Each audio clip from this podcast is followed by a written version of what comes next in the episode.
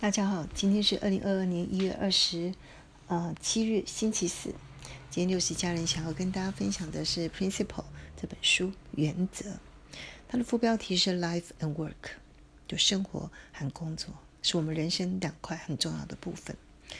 那它摘录的很重要的一句话是：思考并决定你想要什么，事实是什么，还有你该怎么做。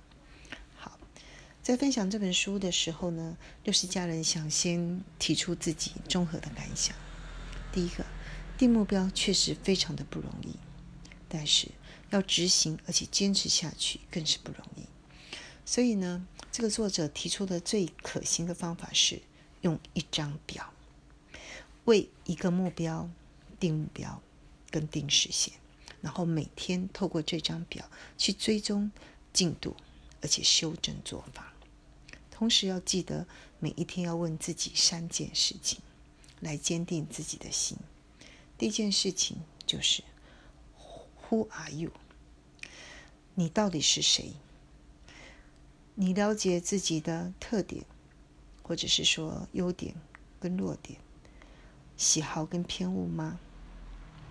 第二个，“What do you want to be？” 你想要成为什么样的人？你知道，为了成为你想要成为的那样的人，需要具备什么样的条件吗？还有，你现在有什么？你缺什么？你需要补什么？第三个，Where are you going？你现在正在前往那条路的路上吗？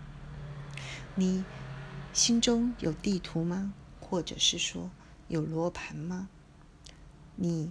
在那条路上吗？有没有偏离航道？好，先跟大家分享到这里，然后来谈谈《Principle》这本书的作者。这本书的作者叫 Ray Dalio，他非常有意思，在美国是非常有名的人。为什么？因为他是桥水基金的创办人。大家 Google 一下就可以知道，桥水基金非常的厉害。这个 Ray Dalio 在一九七五年创在美国创立了。桥水基金，它是一个 hedge fund。到了二零二零年，经过了将近约五十年的时间，它的基金规模已经达到美金一千三百八十亿。他做的主要是资金的管理，还有投资咨询跟研究等等。我们先不论这个，嗯，桥水基金的投资绩效跟投资逻辑如何，或是投资策略如何。大家从它的基金规模达到一千三百八十亿美元就可以知道它的影响力极大，不仅在美国，而且在全世界。总之呢，在过去的三十到五十年之间呢，在过去的呃这段时间，基金的经理人毋庸置疑是名利双收的一群人。所以这个作者呢，他就写了这本书，呃，来分享自己。是如何从一个一般般的中产阶级的孩子，走向这个成功的人生？好，书，呃，有兴趣可以买回来本，因为这本书非常的有名，名人写的，成功人士写的，毕竟还是蛮具有参考性的跟启发性。好，六十家人就来跟大家分享一下，呃，几个重点。这本书分为三个部分，第一个部分，我从哪里来？你看吧，嗯，很多的人都是从这个探索自我开始的，他都是先自问 “Who are you？” 或者是说 “Who am I？”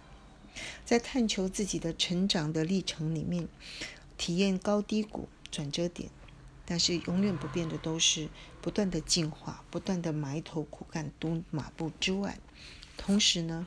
也是都一直时时认真的思考，并且做出决定三件事。第一个，你想要什么？第二个，现实是什么？第三个，你该怎么做？好，这是一个非常不容易的事情。那六十家人就在这里先暂停一下，跟大家分享一下经济学上 Optima 的最佳解。经济学上的 Optima 有一条非常重要的一个。第一个叫做 indifference 克服，我们分叉的叫做无意曲线。它代表的是你对 X、Y 这两种财货的偏好跟替代率。譬如说，你可能认为三个 X 加五个 Y 很棒，四个 X 加七个 Y 很棒。OK。当然，理论上，越多的 X 跟 Y 的组合，会比越少的 X、Y 的组合，你的满意度是比较高的。好，第二个叫 Budget Line，就是预算线，它代表的是限制条件。通常呢，也会说你到底有多少资源，比如说你有多少钱想要投进来，去拥有多少个 X 跟 Y 这两种财货。那所谓的 optima 最佳解呢，就是这两条曲线相切的那个点，代表在限制条件的情况下，可以取得到的 x y 的组合的满意度的最高点，叫做 optima 的 solution。好，听到这边有点复杂吗？不会，学过一点简单的经济学都可以知道，indifference curve 其实就是在讲你想要什么，你必须要知道自己的偏好。第二个。Budget line 在讲什么？它讲的就是限制条件，也就是说你面临的现实是什么。好，第三个，你该怎么做？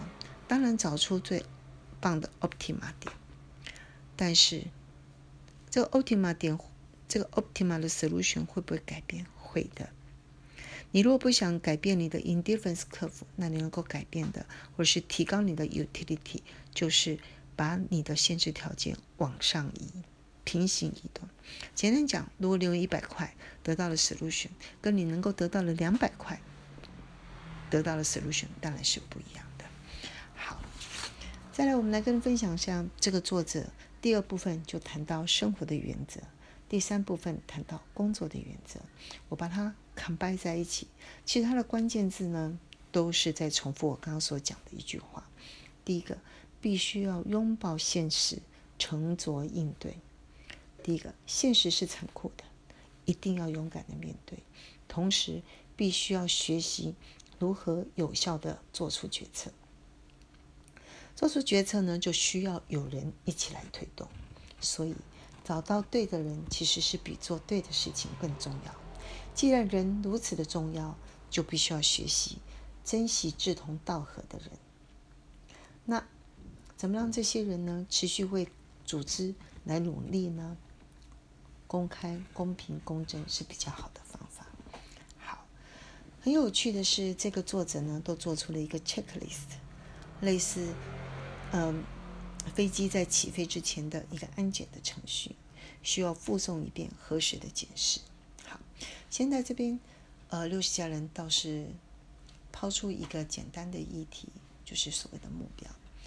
如果我们都知道。呃，有什么样的方法能够让我们变得更美丽、更健康、更有钱？嗯，那我们为什么不能把它当成一个嗯目标，当做一个任务，好好的来执行呢？好，先大家分享到这里，祝大家成功啊！